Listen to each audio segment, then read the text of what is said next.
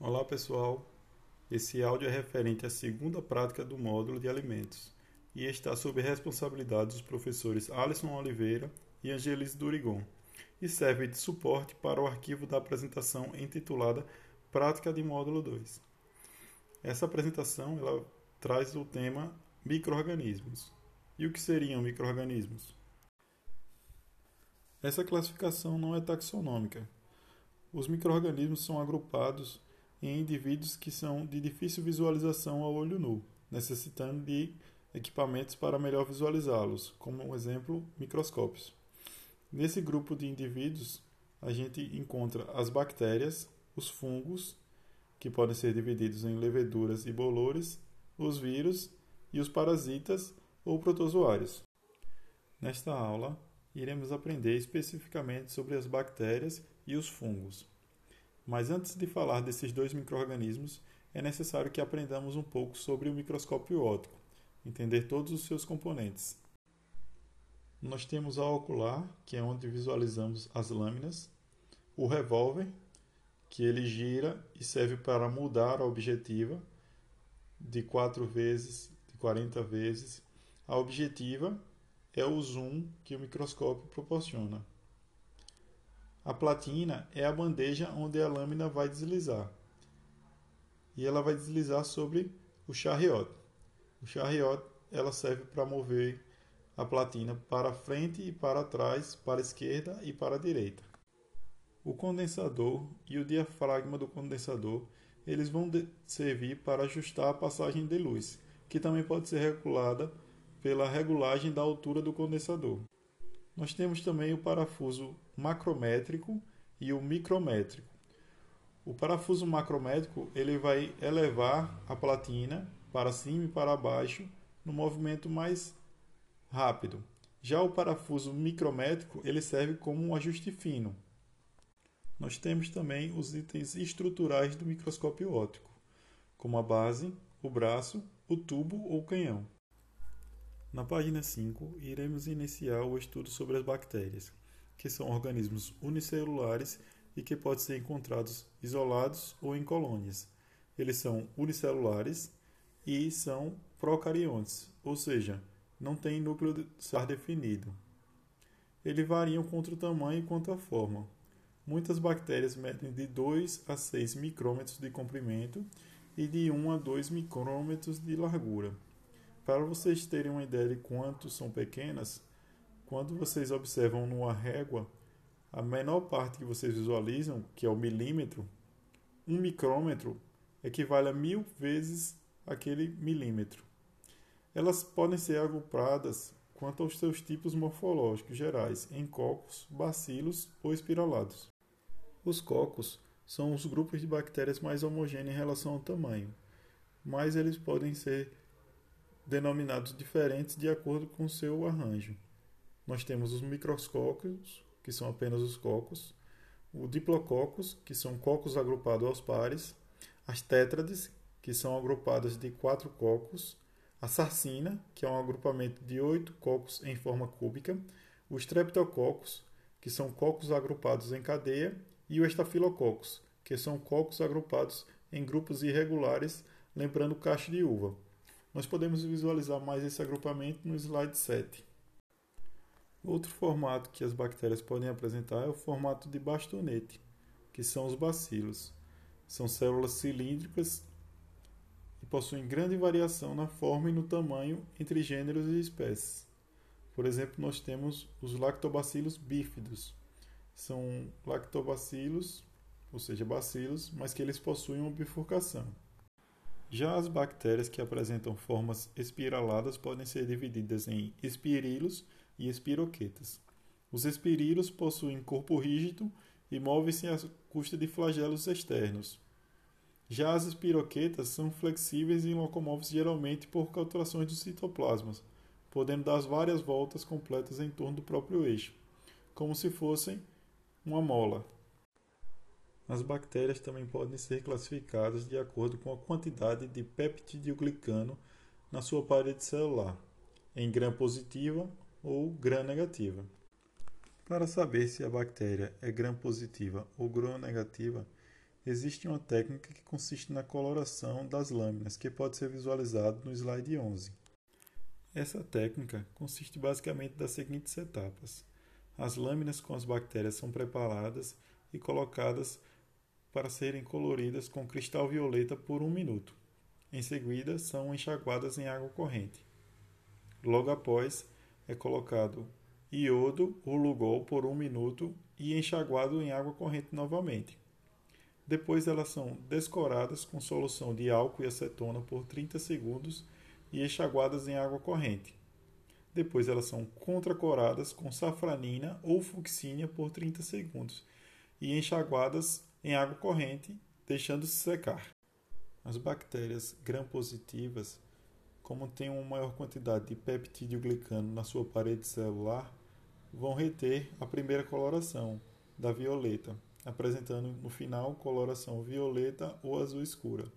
Já as bactérias gram-negativas vão apresentar coloração rosa ou vermelho, pois elas reteram apenas a segunda coloração com safranina. Taxonomicamente é muito importante saber se a bactéria é gram-positiva ou gram-negativa para agrupar e classificar, ou seja, identificar qual é o tipo de bactéria que está trabalhando.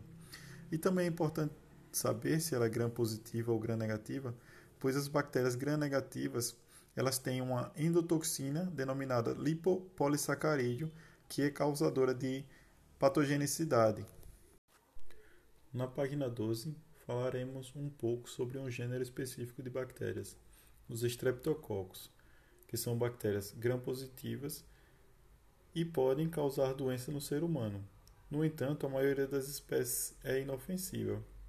Uma característica dessa espécie é que elas são anaeróbicas facultativas, com exceção de algumas que são é, encontradas especificamente em ambientes enriquecidos com dióxido de carbono. Elas são bactérias homofermentativas. Isso significa que o produto da sua fermentação é apenas um, ou seja, é o ácido lático. Outro gênero bastante importante de bactérias são os bacilos. São bactérias gram-positivas, obrigatoriamente ou facultativamente anaeróbicas. Seus principais representantes são os bacilos anthrax, muito famoso pelo anthrax, né, uma bactéria usada no terrorismo. O bacillus cereus, causador da gastroenterite e outras infecções. O bacillus tunigiensis, usado em milho e algodão transgênico por seus efeitos pesticidas, é o famoso milho transgênico milho BT. O Bacillus amilofacens, usado como fonte na produção de antibiótico natural, de alfa-amilose, utilizada na hidrólise do tiamido para a fabricação de álcool ou etanol da batata doce ou do milho.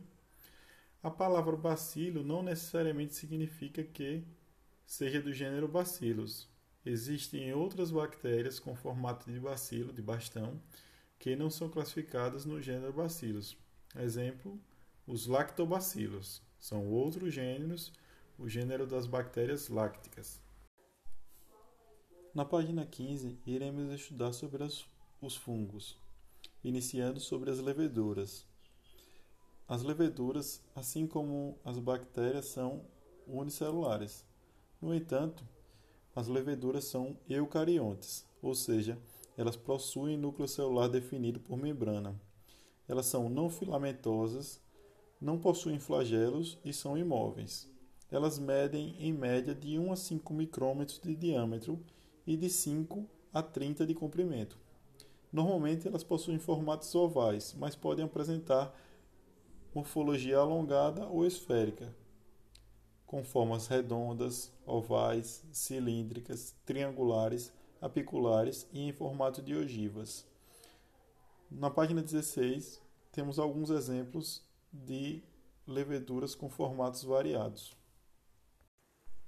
A palavra levedura vem do termo latino levare, que significa crescer ou fazer crescer. É como vemos na massa de pães. Esse grupo de fungos também é responsável pela fermentação alcoólica, como nas cervejas. Exemplo da espécie Saccharomyces cerevisiae. Outro grupo de fungos são os bolores. Esses são pluricelulares e apresentam estrutura filamentosa, composta por hifas que são células alongadas e ramificadas. O conjunto de hifas é denominado de micélio. Esse micélio é possível ser visualizado com microscópio de baixa visualização. Esse grupo de fungos apresenta crescimento característico, com aspecto de algodão ou um aspecto aveludado, que pode ser na cor branca ou tipo borra de café. É o caso do Aspergillus niger. Na página 18, iremos ver sobre o gênero de fungo Penicillium. Ele é utilizado na fabricação de queijos e vinhos e também na produção de penicilina, embora seja comum encontrá-lo no pão, formação de bolores. Ele pode contaminar também frutas e sementes por contágio e cresce em matéria orgânica, especialmente em lugares úmidos e escuros. Na página 19, iremos ver o gênero de fungos Aspergillus, sendo um importante agente decompositor de alimentos. Eles apresentam estrutura característica em formato de pendúnculo, com uma ponta colorida, embora sua estrutura seja normalmente visualizada na cor branca e amarelada. Eles são amplamente utilizados na produção de alimentos, como na fabricação do saquê, que é uma bebida alcoólica da fermentação do arroz, e também na produção de ácido cítrico. São fungos aeróbicos, ou seja, são encontrados em ambientes ricos em oxigênio. Eles contaminam o resto de comidas como pães e batatas e crescem em muitas plantas e árvores. Na página 20, nós visualizamos o Aspergillus flavus, que é uma espécie de fungo muito comum encontrada contaminação de milho e amendoim. Essa toxina produzida pelo Aspergillus flavo é muito tóxica, conhecida como aflotoxina. Outro gênero importante de fungo é a alternária. É responsável por cerca de 20% da deterioração de produtos agrícolas. Embora seja um patógeno vital, ele também é alergênico e pode muitas vezes ocasionar a asma. Seus esporos são singulares ou podem formar longas cadeias, desenvolvendo colônias espessas, geralmente na cor negra ou cinza. Na página 22, vemos as principais espécies do gênero Alternaria que são patógenos de vegetais. Temos a Alternaria alternata, que causa míldio na batateira. O míldio são fungos de coloração esbranquiçada que ataca as folhas dos vegetais. Vemos também a Alternaria arborensis, que causa antracnose no caule do tomateiro. A antracnose é uma lesão em forma de necrose que ataca o tecido vegetal. É importante ressaltar que a denominação das espécies muitas vezes está relacionada com a espécie vegetal que o fungo ataca, como por exemplo, a Alternaria dulce, ela ataca a cenoura, cujo nome científico é Daucus carota. A alternária brassicai, apesar de atacar a roseira, ela também ataca as brássicas. As brássicas são uma família de vegetais que incluem o couve, repolho, brócolis, couve-flor, entre outros. Na página 23, temos duas espécies de fungo que contaminam o fruto do tomateiro. Temos a alternária alternata, que apesar de causar mídio da batateira, ela também ocasiona lesão no fruto do tomate. E temos o Rhizophus stolonifer, que causa percas pós-colheita também no fruto do tomate.